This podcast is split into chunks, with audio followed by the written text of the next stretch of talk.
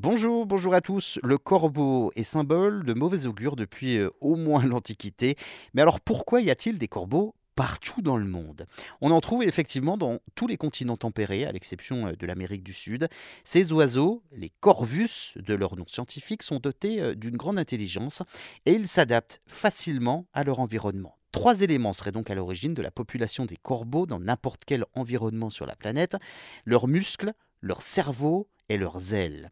Les scientifiques estiment effectivement que ces euh, trois éléments essentiels ont permis euh, à ces corbeaux de coloniser et de se diversifier dans le monde entier. Les corbeaux ont systématiquement les ailes plus longues, un corps plus grand et un cerveau plus volumineux que leurs cousins corvidés.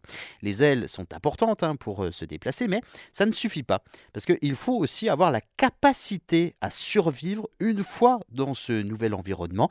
Et les corbeaux, les corneilles en règle générale, se sont donc diversifiés à la fois rapidement et largement parce qu'ils euh, étaient donc particulièrement doués pour s'adapter à différents habitats.